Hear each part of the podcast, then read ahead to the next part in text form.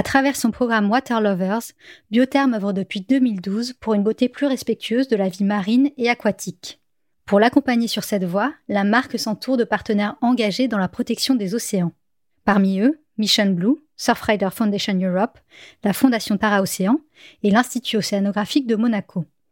Convaincu que cette mission s'appuiera également sur l'art, vecteur essentiel à la sensibilisation du grand public, Biotherm est fier de soutenir ce podcast. Bienvenue dans Monde Créative, une série audio du magazine Les Others. Le bruit sourd du ressac et le murmure des pins maritimes dans le souffle du vent. Cette incroyable immensité bleue dont l'omniprésence n'a d'égal que son impermanence du frisson à l'exaltation, les sensations enivrantes du contact de l'eau sur la peau. Chaque rencontre avec l'océan est une nouvelle invitation à la découverte de nos cinq sens. Cette explosion sensorielle n'en finit pas d'inspirer les artistes de toutes les disciplines. La photographie, la littérature, la peinture, la musique. Pourquoi l'eau est-elle devenue une source majeure d'inspiration? Quelles relations les artistes parviennent-ils à tisser avec elle? Et comment influence-t-elle leur processus de création? Cette série audio est une immersion poétique dans l'univers de quatre talents engagés ayant fait de l'océan leur principal terrain de jeu. Le musicien Molécule, le plasticien Supakic, le réalisateur Sébastien Zanella et la photographe Maider nous transportent au cœur de la naissance d'une œuvre. Ce moment d'intense bouillonnement où plus rien n'a d'importance que l'art et les ondes créatives. l'artiste plasticien Supakic se sert de la résine pour reproduire les mouvements aléatoires de l'eau et les reflets de la lumière à la surface de l'océan. Dans cet épisode, il révèle son amour progressif pour cet élément, livrant à travers ses œuvres une interprétation abstraite de ce qu'il ressent pendant ses sessions de surf.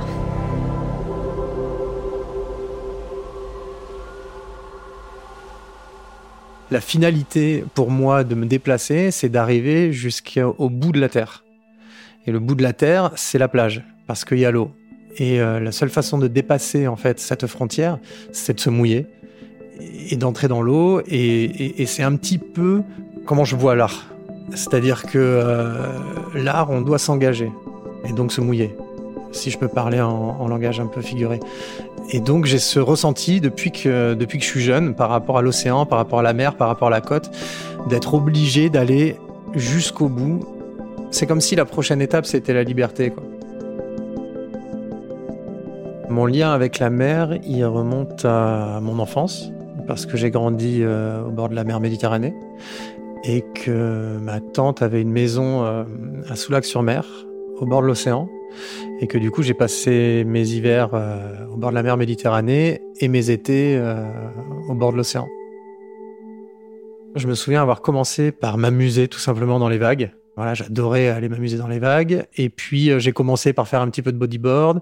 Et puis, je suis vite passé au surf déjà parce que l'objet de la planche de surf me fascinait. Je trouvais son design euh, super beau, euh, la matière, la résine, les couleurs, toutes les décos et tout des planches de surf. C'était trop classe. Ça me faisait un peu rêver quand j'étais gosse.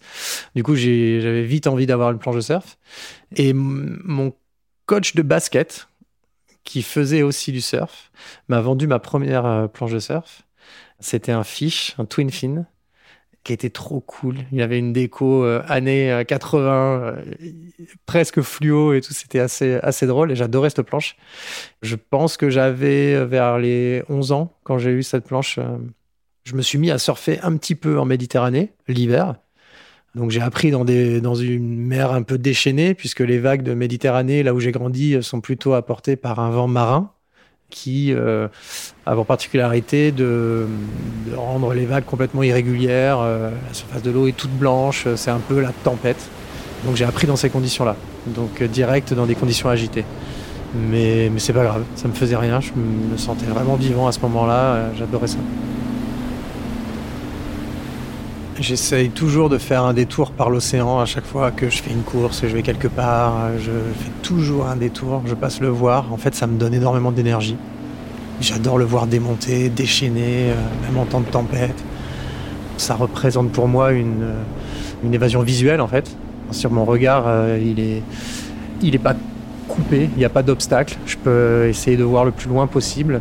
Et en plus, je crois que ça m'amène une espèce de plénitude. Visuellement, ce qui me marque le plus dans l'océan, ça va être euh, son mouvement et son interaction avec la lumière. une lumière de sunset, on va avoir des, des brillances plutôt orange sur l'eau et qui sont sans arrêt en train de bouger. Euh, l'eau, la lumière lui change complètement sa matière, presque on dirait presque du velours, elle est toute douce. Il n'y a pas de vent en général très tôt, donc on a, on a une surface qui est euh, ce qu'on appelle glacis. Ça c'est fascinant parce qu'on peut du coup l'observer euh, pendant des heures, c'est très hypnotique et, c'est jamais pareil. On a toujours un paysage différent, donc c'est un peu une source d'inspiration sans fin finalement. Et ce côté fascinant de cet élément changeant qu'on ne peut maîtriser, euh, bah, il n'y a, rien de plus, euh, a rien de plus inspirant, en, l'occurrence pour moi. Le voyage a une source d'inspiration qui est primordiale. Vu que j'ai pas toujours habité à Biarritz et que j'ai habité dans, dans des grandes villes, j'ai toujours un peu essayé d'organiser mes voyages à un endroit où il y avait un bout d'océan où je pouvais aller surfer. Donc j'ai des tas de souvenirs, des tas d'expériences à travers l'océan et il est tellement différent d'un endroit à un autre, que ce soit l'eau euh, transparente des Maldives, euh, genre couleur harpique canard WC, que t'imaginais même pas que ça puisse vraiment exister, tu vois, à l'eau noire, des sessions de surf de nuit en Californie. où on imagine qu'à tout moment il y a un requin, un grand requin blanc qui va venir prendre son dîner. C'est toujours surprenant et forcément ça nourrit et ça fait énormément de souvenirs. Et le voyage a toujours une place hyper importante dans ma façon de mûrir et de développer, de réfléchir et, et même pour mon introspection personnelle. Hein, c'est très très très important pour moi. J'ai commencé par peindre dans la rue et donc euh, vers 11 ans j'ai commencé à écouter beaucoup de hip-hop.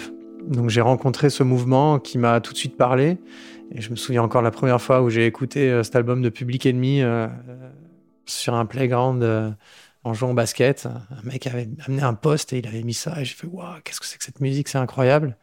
Et donc j'ai découvert la, culture hip-hop et le graffiti. Et moi, je dessinais déjà depuis tout petit, donc j'ai vraiment été séduit par ce style nouveau et j'ai voulu faire comme comme ces mecs à New York. Et donc j'ai commencé par peindre des lettres. Et puis je pense que euh, à un moment donné, j'ai réalisé qu'en fait, j'étais pas né à New York dans les années 70 ou même avant, et que en fait, il fallait que je sois plus personnel dans mon travail, et donc euh, je me suis un petit peu euh, affranchi des codes du graffiti pour réfléchir un petit peu plus à moi-même et, avoir un travail plus personnel. J'ai eu beaucoup de périodes, hein, j'ai eu beaucoup de beaucoup d'étapes figuratives. j'ai aussi tatoué pendant très longtemps, donc donc voilà, c'était toujours un peu de figuratif, même si ça m'arrivait de faire des tatouages abstraits avec des éléments justement dedans. Et puis euh, petit à petit, voilà, j'ai commencé à vouloir travailler la matière. Clairement, c'est le surf qui m'a emmené là, puisque j'étais dans l'élément tout le temps. En fait, je vivais, j'évoluais dans cette matière finalement liquide qui bougeait tout le temps, et j'avais cet objet, cette planche de surf. J'en avais toujours une dans la voiture, j'allais collectionner, j'en avais plein chez moi, et j'étais fasciné en fait par la résine et euh, ce design, les couleurs et la profondeur que la résine apportait euh, à cet objet. J'ai voulu essayer de l'utiliser dans mes tableaux.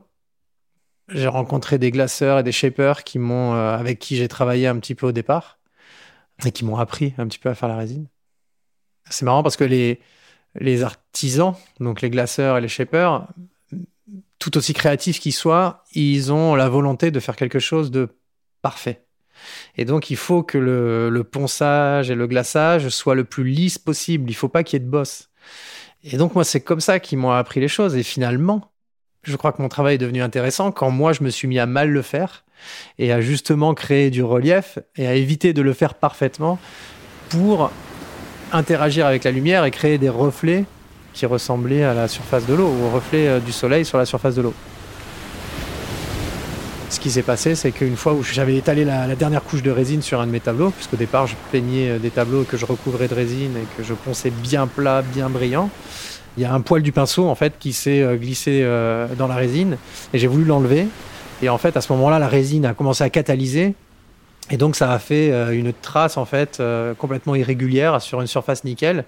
Et je me suis dit tiens en fait c'est intéressant finalement ce défaut là c'est assez beau on dirait qu'il y a une trace de pinceau. Euh. Et bon je corrige ce défaut là en le ponçant. Et une fois que c'est bien brillant, une fois que le tableau il est terminé, qu'il est bien plein, je me rappelle avoir mis au sol en extérieur et d'avoir fait une vidéo où je tourne un petit peu autour et je m'amuse à attraper les, la réflexion des, des immeubles sur le tableau. Et en regardant cette vidéo, je me dis, ouais, on dirait en fait que mon tableau, il est, il est sous l'eau. En fait, on dirait que c'est pas sec. C'est tellement brillant, on dirait que c'est pas sec, on dirait qu'il est recouvert d'eau. Et là, je me suis dit, ah, mais en fait, il faut vraiment que je sculpte la surface de la résine pour faire penser à de l'eau. Voilà, c'est arrivé, euh, c'est arrivé comme ça. Et c'est ce qui me motive aussi dans l'art, c'est d'être toujours en recherche d'accidents et savoir repérer l'accident et, comprendre que là, il y a quelque chose d'intéressant. Et puis, ça nous donne une piste à, approfondir. La matière a un rôle primordial parce que c'est à travers la matière que je vis et que je ressens l'eau. En fait, j'utilise la résine et la peinture. Et ce sont des matières qui, euh, à l'état dans lequel on les travaille, c'est une matière qui est liquide. Et donc, il y a un parallèle avec l'eau la matière liquide, elle, fait un petit peu ce qu'elle veut. C'est à nous d'essayer de la dompter et de lui faire faire ce qu'on a envie qu'elle fasse. Et euh, donc ça, ça m'intéresse énormément. Ensuite, la résine, euh, une fois qu'elle n'est plus liquide et qu'elle a catalysé et qu'elle a séché, on peut la travailler en venant l'attaquer. Donc c'est marrant parce qu'on a euh, ce côté où on ajoute de la matière et ensuite je vais venir en enlever pour trouver exactement là où je veux aller. En plus, elle, a une vraie interaction avec la lumière et avec la couleur, autant dans, les reflets qu'on peut y trouver à la surface que dans la profondeur qu'elle qu'elle crée à travers la couleur. Donc, je, trouve beaucoup de. Il y a beaucoup, de, mais il y a beaucoup de choses qui m'intéressent énormément là-dedans. En cette matière aussi, elle me plaît parce que euh, parce qu'on a envie de la toucher. Et j'adore d'ailleurs, et j'encourage toutes les personnes qui ont envie de la toucher parce que ce relief, on a envie de passer sa main dessus, de sentir l'ondulation, de sentir les ondes. Il y a un côté un peu sensuel hein, euh, là-dedans. Je sais pas, ça crée un contact, presque ça va amener de l'intimité finalement. Je crois que c'est complémentaire avec euh, le plaisir qu'on a à regarder. En même temps, il y a de la logique parce que euh, parce que c'est pas seulement un tableau, mais c'est aussi sculpté, c'est aussi une sculpture. Donc euh, une sculpture, on a envie de la toucher, hein, qu'elle soit en marbre, en plâtre, tu dans n'importe quelle euh, matière que ce soit, tu as envie, envie de, as envie de toucher. Donc je trouve ça complètement naturel comme réaction et ça a du sens, ça a beaucoup de sens. L'interaction avec le public m'intéresse énormément parce que j'aime les mettre en mouvement devant mes tableaux. C'est-à-dire que moi, quand je peins, ma gestuelle fait que je suis en mouvement devant mon support. Et une fois le tableau terminé, l'interaction avec la lumière fait qu'on a envie euh, de bouger devant le tableau pour jouer et rechercher les reflets. Donc c'est super, c'est-à-dire que moi j'arrive à, mettre les gens dans la même euh, situation que moi pendant que je peignais le tableau. Donc ça me plaît beaucoup, ça m'amuse. C'est très ludique, quoi. On communique avec l'œuvre, on lui fait faire. Si à un moment donné on voit un reflet qui nous plaît, on s'enlève et on revient rechercher ce reflet pour le revoir. Donc il y a un dialogue quoi avec le avec l'œuvre. Clairement, je recherche ça et ça me plaît que les gens jouent le jeu. Je dirais que les résines noires sont euh, sont les plus euh, sont les plus ultimes pour moi parce que euh, elles se détachent de tout de tout superflu. On a la réflexion de la lumière, on a le mouvement, on a les c'est là où les, reflets sont les plus forts, où on les voit le plus. Et puis le noir amène une profondeur, euh, c'est presque un petit peu inquiétant, quoi, cette surface noire. C'est mystérieux, c'est. Euh, et en même temps, c'est élégant. Donc euh, je crois que voilà, c'est, je crois que c'est mes séries noires qui sont le plus, les plus importantes pour moi.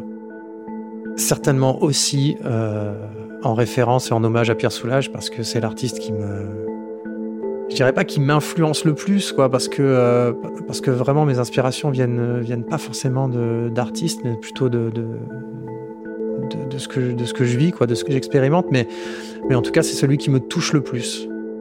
Et, et, voilà, pour moi, lui, il a fait quelque chose d'ultime. Il a réussi à faire du blanc avec du noir. Donc voilà, c'est pour moi une façon aussi un petit peu de, de rendre hommage. Mes envies pour l'avenir, c'est vraiment de pousser au maximum la piste, de me concentrer sur l'essentiel, la matière, le geste, la couleur, la lumière. Euh, et, de voir jusqu'où je suis capable de l'emmener en fait. Jusqu'où je peux aller, repousser mes propres limites euh, de réflexion, de création, continuer à, aller le plus loin possible. J'ai presque le sentiment que euh, l'océan c'est un prétexte. Parce que j'aime ça, mais en vrai c'est un prétexte pour, pour travailler justement la lumière, le mouvement, la matière, la couleur, parce que je retrouve tout là-dedans, mais, mais peut-être que euh, peut-être je m'affranchirais, comme je me suis affranchi des codes du graffiti, euh, ou des codes du tatouage, ou des codes de, toutes les disciplines que j'ai pu avoir avant, euh, peut-être que je m'affranchirais encore de ce prétexte pour vraiment me concentrer sur, sur la lumière, peut-être, parce que c'est finalement l'outil numéro un que tous les peintres euh, chérissent parce que c'est vraiment le c'est vraiment l'essence quoi. Sans lumière, il fait tout noir, on voit rien. Donc euh, y a, si on veut euh, si on veut vraiment satisfaire nos yeux, c'est la lumière le plus important. J'ai décidé récemment un petit peu d'amener ma technique de la résine un peu plus loin, de m'affranchir un petit peu de la peinture et de travailler sur la transparence. Donc j'ai décidé d'appeler cette nouvelle série A Piece of Ocean mon idée, c'était d'imaginer figer la surface de l'océan et de pouvoir décrocher cette surface et la voir, euh, la voir dans les mains.